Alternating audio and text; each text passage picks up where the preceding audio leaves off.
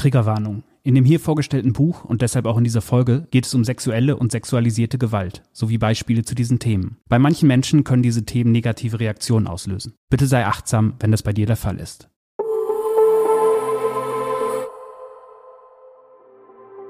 Hallo und herzlich willkommen beim Buch zur Woche vom Diffus Magazin. Heute wieder mit Daniel Koch und mit einem Sachbuch, das alle Musikfans und vor allem alle in der Musikbranche arbeitenden Menschen meiner Meinung nach lesen sollten. Es heißt Genie oder Monster, wurde von Claire Dederer geschrieben und ist soeben im Piper Verlag auf Deutsch erschienen. In der Übersetzung von Violetta Topalova.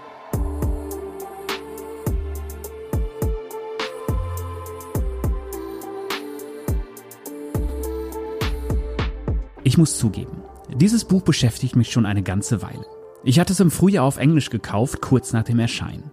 Im Original heißt das Buch Monsters, A Fan's Dilemma. Im Deutschen hat man sich auf den Beititel von der Schwierigkeit, Künstler und Werk zu trennen, geeinigt. Beides trifft die Sache, setzt aber meiner Meinung nach verschiedene Nuancen. Mir gefällt der englische Titel ein wenig besser, weil Claire Dederer tatsächlich in erster Linie aus der Perspektive des sehr gut informierten Fans schreibt. Und sich zum Beispiel diese Fragen stellt. Wie kann ich als Feministin die Filme eines Vergewaltigers gut finden?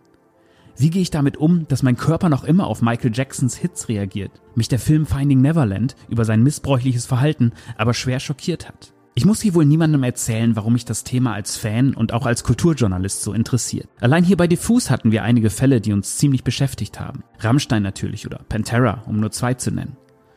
Man wartet ja manchmal förmlich drauf, dass plötzlich ekliges Verhalten über Rapper oder Rockmusiker auftaucht, die man mal gut fand und vielleicht sogar eine Weile supportet hat. Ich hatte in meiner Grufti-Phase zum Beispiel auf den ersten Touren von Rammstein einen Heidenspaß.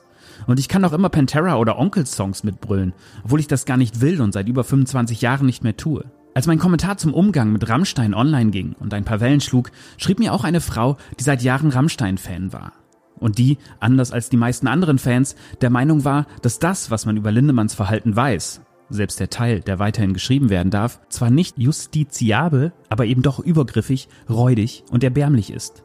Und mehrere Frauen traumatisiert hat. Dieser Fan hat wirklich darunter gelitten. Weil plötzlich die wichtigste Band in ihrem Fanleben kontaminiert war, was ihr wenige Jahre zuvor schon mit Marilyn Manson passiert war. Und auf einmal stand sie da und konnte und wollte die Hits, die ihre Jugend geprägt haben, nicht mehr feiern. Was für mich die früher vielleicht genannten Bands sind, war für Claire Dederer der berühmte Regisseur Roman Polanski.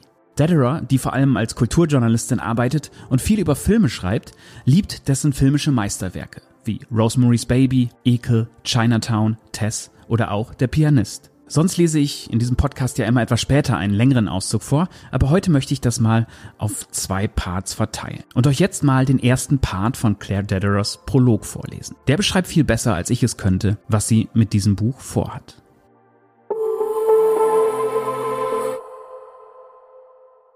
Prolog. Der Vergewaltiger. Roman Polanski. Für mich begann alles im Frühjahr 2014 als ich mich mit einem Mal in einem einsamen, wenn auch zugegebenermaßen imaginären Kampf mit einem abstoßenden Genie wiederfand. Ich recherchierte für ein Buch, das ich damals schrieb, über Roman Polanski. Und seine Monstrosität ließ mich fassungslos zurück. Sie war so monumental wie der Grand Canyon, gigantisch, abgrundtief und kaum zu begreifen. Am 10. März 1977, und ich zitiere diese Details aus dem Gedächtnis, brachte Roman Polanski Samantha Gailey in das Haus seines Freundes Jack Nicholson in den Hollywood Hills mit. Er überredete sie dazu, sich auszuziehen und drängte sie, in den Whirlpool zu steigen.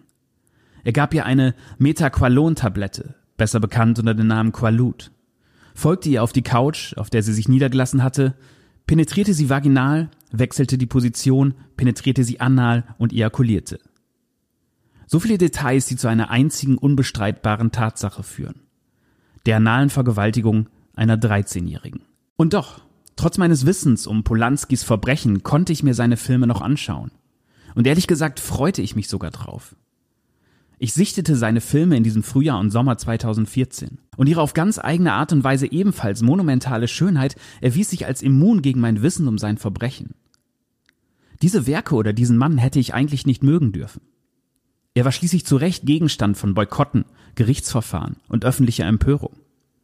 Aber trotz alledem saß ich hier in meinem Wohnzimmer und schaute fasziniert Ekel, Rosemary's Baby und Chinatown.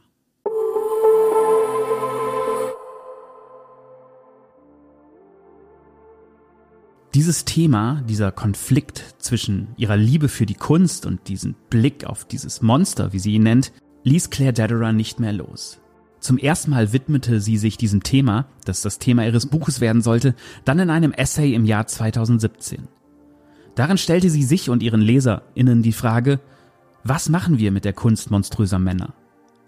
Es war das Jahr, in dem das übergriffige Verhalten von Hollywood-Mogul Harvey Weinstein publik wurde und die MeToo-Bewegung ihre volle Wucht entfaltete. Im Buch erzählt Dederer, wie sie danach vor allem von jungen Menschen immer wieder gefragt wurde, ob man zum Beispiel die Musik von David Bowie noch hören dürfe.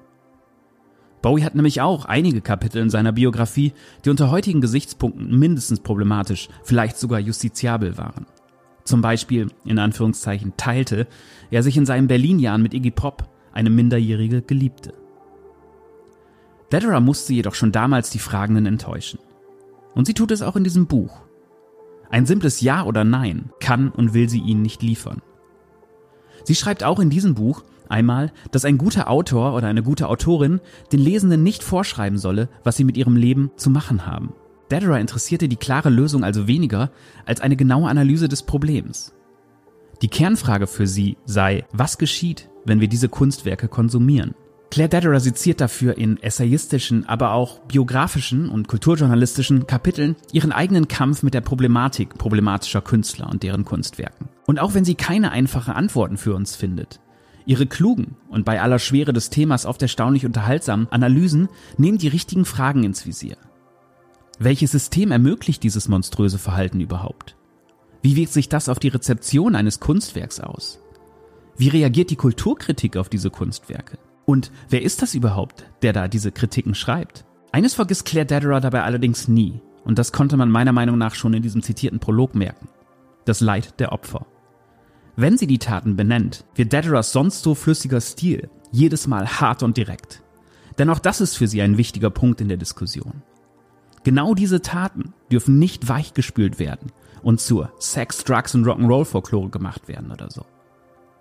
Was übrigens ein sehr großes Problem im Umgang mit diesem Thema ist. Seit dem Beginn des Musikjournalismus zum Beispiel wurde heute zu Recht als übergriffig bezeichnetes Verhalten von unserer Zunft, vor allem von den Männern darin, verklärt und gefeiert.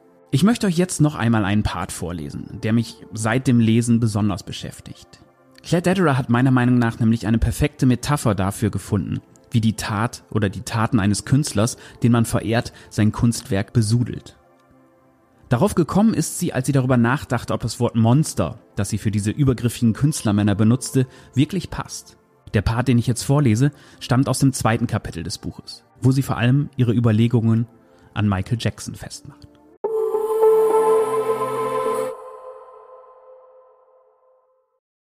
Diese Mängel des Wortes Monster wurden mir eines Tages deutlich, als ich mit einem Freund, einem Historiker und Musikkritiker, über das Problem Michael Jackson chattete. Er schrieb in einer Telegram-artigen Chatsprache, die mir sehr elegant vorkam, Versuche gerade ästhetisch-moralisch aufzurechnen, wie ich MJs Musik bewerte, zum Beispiel, ob die Songs der Jackson 5 okay sind. Aber natürlich waren auch damals Kindesmissbrauch und Ausbeutung im Spiel. Die von Michael selbst. Und wie ist es mit der Zeit von Don't Stop Till You Get Enough und Rock With You? Damals hat er doch bestimmt noch keinen derartigen Mist gebaut. Befleckt der Fleck auch die Vergangenheit? Es ist wahrscheinlich schwierig, dem Sog der Musik zu widerstehen, wenn man sie im Radio hört. Genau wie bei den Filmen von Polanski. Dieses Bild des Flecks setzte sich sofort in meinem Gehirn fest. Ein besonders aussagekräftiges Bild im Kontext von Michael Jacksons fleckenlos gebleichter Haut. Das Wort Monster ist wie ein Koffer voller Wut. Der Wut, die dazu führt, dass es ausgesprochen wird. Die Wut, mit der es gehört wird sei es von Freund oder Feind oder dem Monster, um das es geht. Der Fleck ist wieder etwas anderes. Der Fleck ist einfach nur traurig. Unauslöschlich traurig. Niemand will, dass ein solcher Fleck entsteht. Es passiert einfach. Ein paar Wochen später musste ich an die Worte meines Freundes über Michael Jackson denken, als ich in einem Diner frühstückte und auf einmal I Want You Back von den Jackson 5 im Radio lief. Ich ertappte mich dabei, wie ich ein bisschen mit dem Fuß wippte. Es war genau so, wie mein Freund es prophezeit hatte. Ich konnte dem Sog der Musik nicht widerstehen, aber die Stimmung war trotzdem ruiniert. Ich aß nach außen hin gelassen meine Bratkartoffeln weiter, fühlte mich aber die ganze Zeit so, als würde gerade irgendwie etwas Schreckliches passieren. So funktioniert der Fleck. Die Biografie befleckt den Song und das befleckt den fröhlichen Moment im Diner. Es ist nicht unsere Entscheidung, ob diese Einfärbung stattfindet oder nicht. Der Fleck entzieht sich unserer Entscheidungsgewalt. Es ist bereits zu spät. Er berührt alles. Unser Verständnis des Werks hat eine neue Farbe bekommen, ob uns das nun gefällt oder nicht. Dass das Werk befleckt wird, ist weniger eine philosophische Entscheidungsfrage als eine Frage des Pragmatismus, der schlichten Realität. Deshalb ist der Fleck auch so eine kraftvolle Metapher. Er ist plötzlich da, nicht entfernbar und vor allem unerbittlich real. Er ist etwas, das einfach passiert. Der Fleck ist keine Wahl, keine Entscheidung, die wir treffen. Unauslöschlichkeit ist nicht freiwillig. Wenn jemand sagt, dass wir Kunst vom Künstler trennen sollen, heißt das eigentlich, entferne den Fleck. Lass das Werk unbefleckt bleiben. Aber so funktionieren Flecken nicht. Wir sehen das Glas zu Boden fallen, aber wir dürfen nicht entscheiden, ob der Wein sich auf dem Teppich verteilt oder nicht. Der Fleck beginnt mit einem Akt, einem Moment. Aber dann breitet er sich von diesem Moment aus wie ein Teebeutel, der in heißem Wasser zieht und färbt das gesamte Leben ein. Er durchdringt Vergangenheit und Zukunft. Dem Prinzip der Rückwirkung folgen bedeutet es, dass man auch vor dem Zeitpunkt, an dem man sich wie ein richtiges Arschloch verhalten hat, schon ein Arschloch war. Der Begriff des rückwirkenden Prinzips ist die sachliche Formulierung meiner eigenen Erlebnisse. Mein eigenes Leben hat mir gezeigt, dass ein gegenwärtiger Augenblick die Vergangenheit neu schreiben und mit neuer Wahrheit erfüllen kann. Eine Frau sagt, was man ihr angetan hat, ein Missbrauch wird enthüllt und der Fleck breitet sich in die Vergangenheit zurück aus. Er beeinträchtigt und definiert den Täter nicht nur zum Zeitpunkt des Missbrauchs und nicht nur für die Zeit nach dem Verbrechen, sondern auch für die Zeit, bevor er es begangen hat. Unser Wissen um das Verbrechen bestimmt, welche Art von Person er schon immer gewesen ist.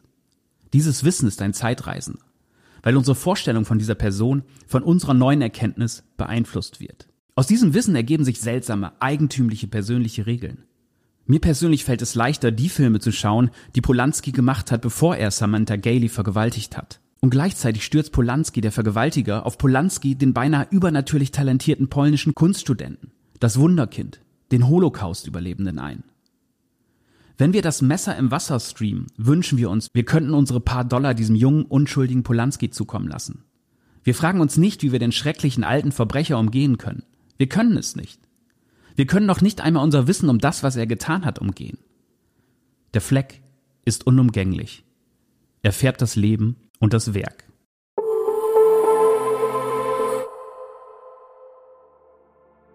Nach diesen zwei Parts wisst ihr, glaube ich, schon ungefähr, was euch in diesem Buch erwartet. Und es ist ein Buch, das ich wirklich allen empfehlen möchte. Gerade weil es eine persönliche und sehr kluge Antwort auf ein komplexes, emotionales Thema ist. Aber genau das ist der Clou. Ich habe danach zwar auch über Dederers Thesen nachgedacht, aber vor allem über meine eigene Rezeption von der Kunst monströser Männer. Und tue es immer noch. Dabei wird es oft unangenehm, weil ich selbst merke, dass dabei viele Entscheidungen heuchlerisch sind und ich doppelte Standards habe. Und weil ich selbst merke, in der Art, wie Dederer zum Beispiel über ihre Anfänge als Filmkritikerin schreibt, dass ich meinen Job in einem System ausführe, das mein Geschlecht immer wieder bevorzugt hat. Und dass ich mich selbst auch fragen muss, wann und wie ich genau das ausgenutzt habe. Und ob ich vielleicht in dieser Zeit auch Dinge gesehen habe, die ich heute ganz anders bewerten würde. Aber Claire Dederer gesteht einem eben auch zu, dass es keine leichten oder klaren Antworten für jeden oder jede gibt. Und sie die auch nicht allgemeingültig für alle gefunden hat. Sie löst vielmehr bei den Lesenden einen individuellen Prozess aus. Und genau auf den sollten wir uns alle einlassen. Die Fragen, die hier aufgeworfen werden, sind nämlich die, die unser Musik hören und auch das darüber schreiben in den nächsten Jahren mehr und mehr prägen werden. Weil wir das Thema so wichtig finden, könnt ihr das Kapitel über Michael Jackson, das ich im zweiten Part in Teilen vorgelesen habe, auch in unserem neuen Printmagazin lesen. Dank des Piper Verlags durften wir es in voller Länge abdrucken. Danke dafür noch einmal.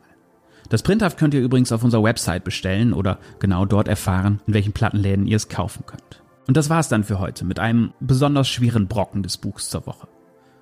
Mein Name ist Daniel Koch. Vorgestellt habe ich Claire Dederers Genie oder Monster von der Schwierigkeit, Künstler und Werk zu trennen. In der deutschen Übersetzung von Violetta Topalova. Erschienen ist das Buch, wie schon gesagt, beim Piper Verlag. Und damit sage ich Tschüss und bis zum nächsten Buch.